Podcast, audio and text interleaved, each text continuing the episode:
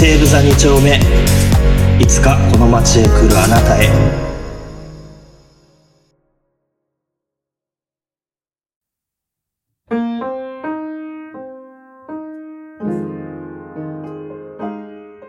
本日のゲストはこの方です。こんにちはバンセですはいよろしくお願いしますよろしくお願いします。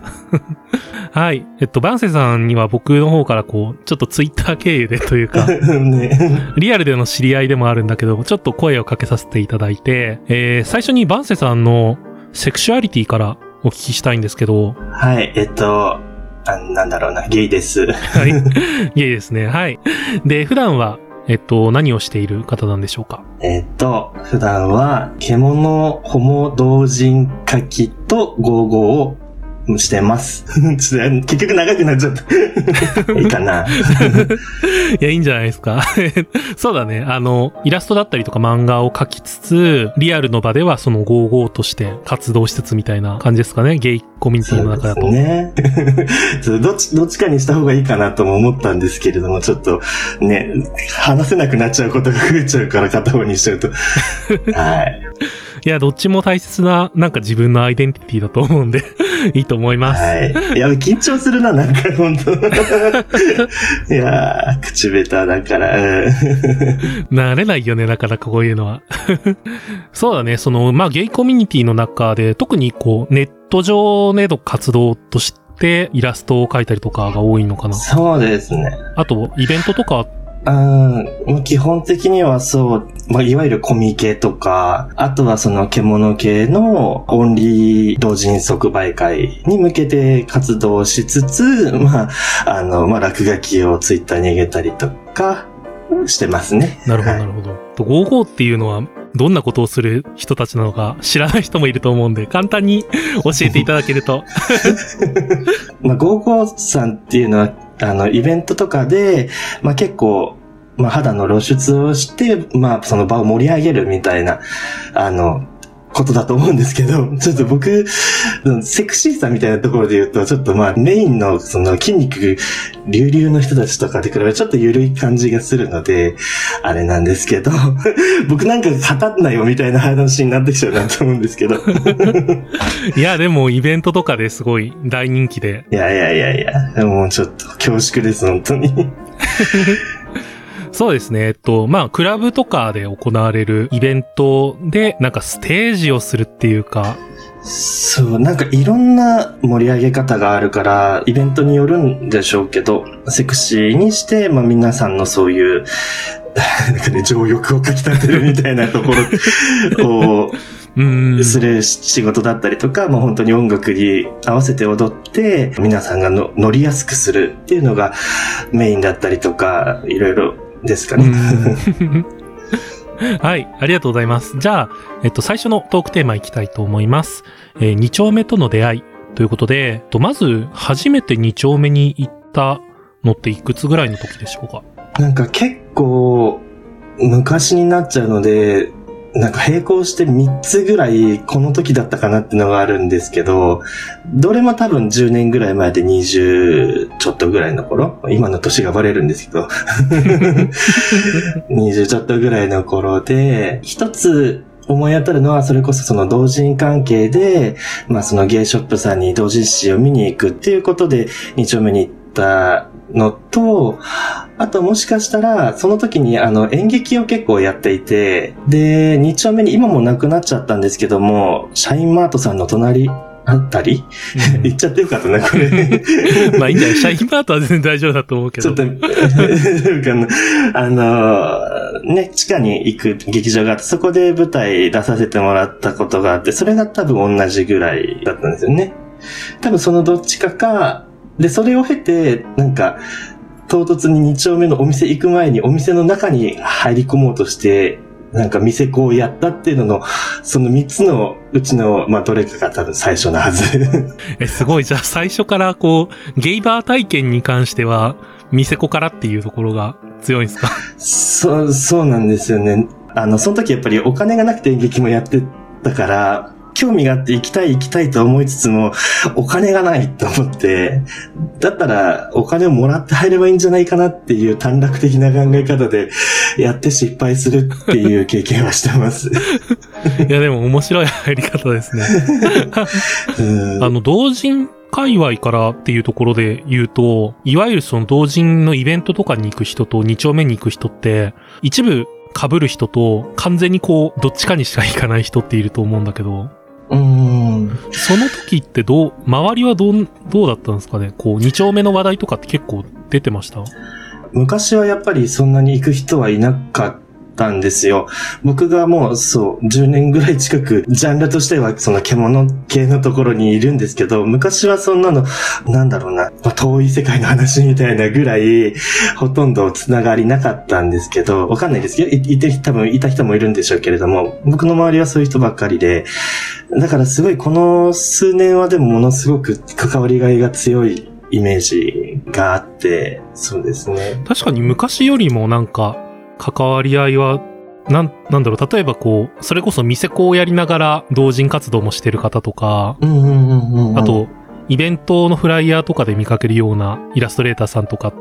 になってくるともうイベントに行けば会えるみたいな。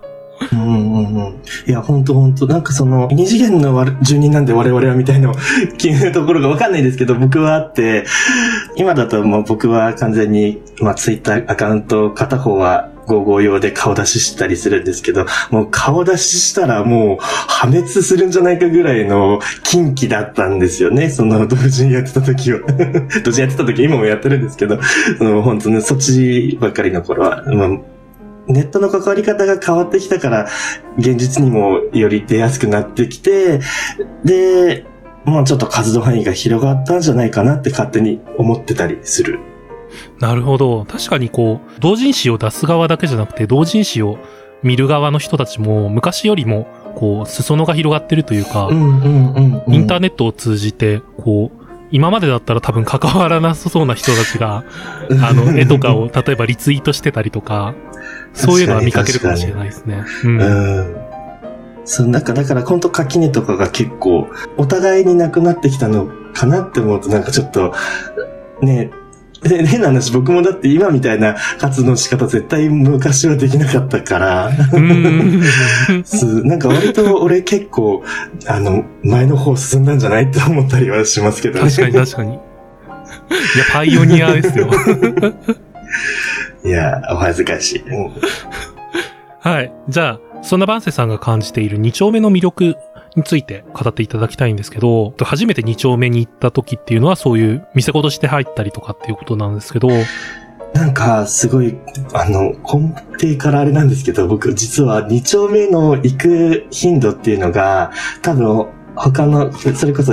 ここまで出られたお話しされてた方に比べるとかなり少ないと思うんですよ。多分月に、なんだろう、2回かな ?1 回、2回、3回ぐらいで、で、それも、うん、イベントに合わせて出るっていうことが多くって、なんで、まあ、お店の魅力っていうと、ちょっともしかしたら僕は詳しくないっていうか、まだこれからなんだろう、知っていきたいなっていう ところがあったりするんですけど、やっぱり2丁目っていう場所があるっていうことが、やっぱもうそれだけですごい魅力なんじゃないかなって思うんですよね。なんかさっきの同人の話、獣関係とかだと、インターネットしかなかった頃って、相手がいることは知ってても、場所がないから、まあ、それこそオフ会みたいなのとか開いたりすることはできるかもしれないけれども、やっぱり、まあちょっと腰重いし、ちょっと頑張んないとそういうのできなかったりしたのが、その獣からまあ、警界隈とか同性愛の人たちの場所があるっていう風になると、まあ自分のタイミングで行けるっていうのが、すごいいいなって思うし、あとは、何かしらそういう、まあ、イベントだとか、何か人に発表したい、見せたいっていうところの足がかりに、やっぱり場所があると、うん、そこが、まだ全然活用、活用って言うとおかしいんですけど、なんか、うん。なんか、みんなが誰でも何かできるんじゃないかな、みたいなのがすごいいいなって思うんですよね。二丁目でやってるイベントとかって、それこそ素人の人とかがなんだろう、勝手にやっていいって言うとちょっとあれかもしれないけど、割と自発的に行えたりするし、それこそ同人誌をお店に置いてもらうみたいなところでこう関わりを持っていたりだとか、結構いろんな形で関われるし、自発的にいけるっていうのはその通りだなっていうのは思いましたね。うん。55をやり始めた理由っていうのはどういうところからなんですか？あ、なんか、それも、なんだろうな、変な話、同人から始まったところがあって、へえ。あの、あの、同人をやってて、その時はもしかしたら大きく活動はされてなかったかもしれないんですけども、同人やりながら55やってる、あの、まあ、先輩みたいな方がいて、へえ。これでわかる人もいるかもしれないんですけど、あので、その人と普通に、まあ、お絵かきの方で仲良くさせていただいてて、で、なんか、どっかのタイミングで、なんか、え君もやってみなよ、みたいな感じで、あいいんすか？やります、やります、みたいな感じで、あの、同人から、やった感じですね。その時はこう55をやるっていうことに抵抗とかってあったりしなかったんですか？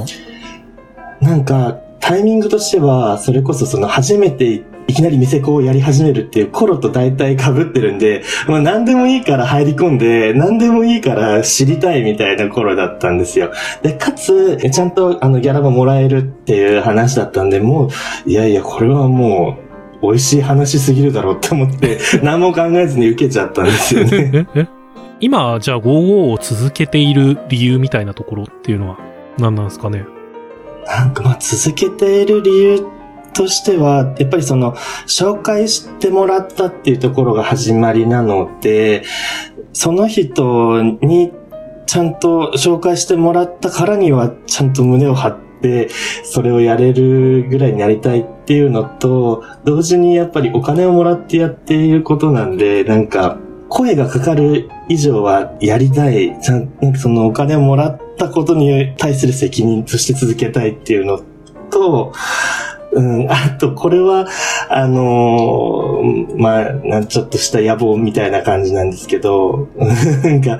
まあ前その演劇やってたっていうのもあるんで、人前で立つことを、まあその55から先、もう一個何か表現として何かするっていうのに繋がったらいいな、みたいなので やってたりはしますけど、へーそれはちょっと今、ちょっと語りすぎたなって思いました。